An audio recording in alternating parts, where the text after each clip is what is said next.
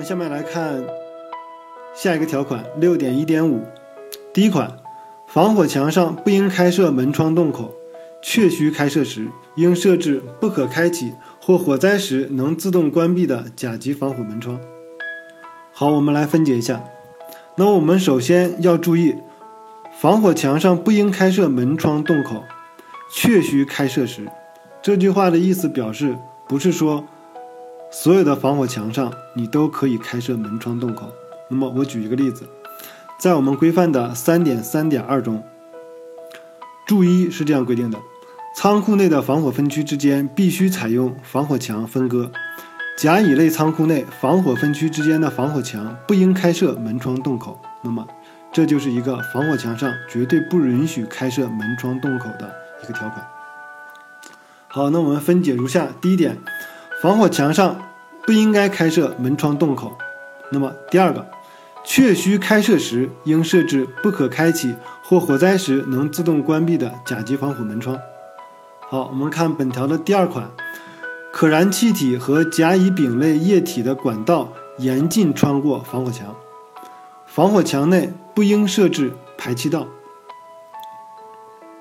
好，我们首先说一下本条的设置目的。那么第一句。可燃气体和可燃液体管道穿越防火墙，很容易将火灾从防火墙的一侧引到另外一侧。后面一句，那么排气管道内的气体一般为燃烧的余气，温度较高。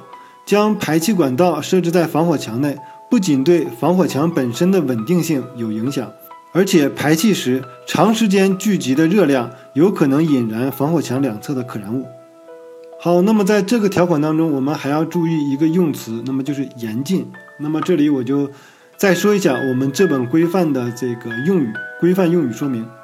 那么整本规范的用词说明是这样的：第一个，表示很严格，非这样做不可。正面词采用必须，反面词采用严禁。第二个，表示严格，那么就是比第一个要放松了一点。在正常情况下均应这样做，正面词采用应，反面词采用不应或不得。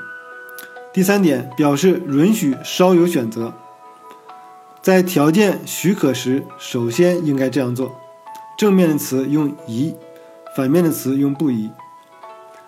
第四点表示有选择，在一定条件下可以这样做，那么采用的词语是可。好，这个是对。规范用词的一个介绍。那么我们可以看到，在这个条款当中，它用到的词是严禁，那也就是说一定不可以这样做。好，那我们对这第二款还应该注意。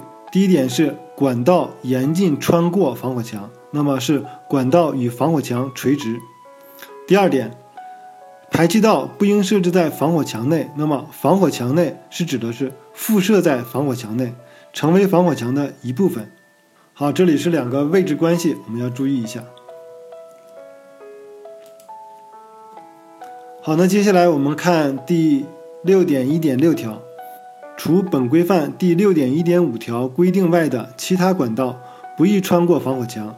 确需穿过时，应采用防火封堵材料，将墙与管道之间空隙紧密填实。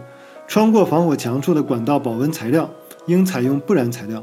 当管道为难燃及可燃材料时，应在防火墙两侧的管道上采取防火措施。好，那么我们分解一下这个条款。第一点，其他管道，这里的其他管道指的是除可燃气体和甲乙丙类液体之外的一些管道。第二点，管道穿过时应采用防火封堵材料，将墙与管道之间的。空隙紧密填实。第三点，管道保温材料应该采用不燃材料，这个是没有选择的。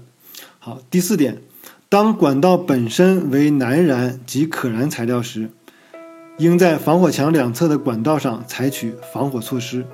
那么这个措施，比如设置热膨胀型阻火圈，或者是设置在具有耐火性能的管道井内。好，以上就是本期的全部内容，希望你们喜欢。这里是消防博学堂，我是船长，如果你喜欢今天的节目，请分享给你身边的朋友。我们期待您的加入。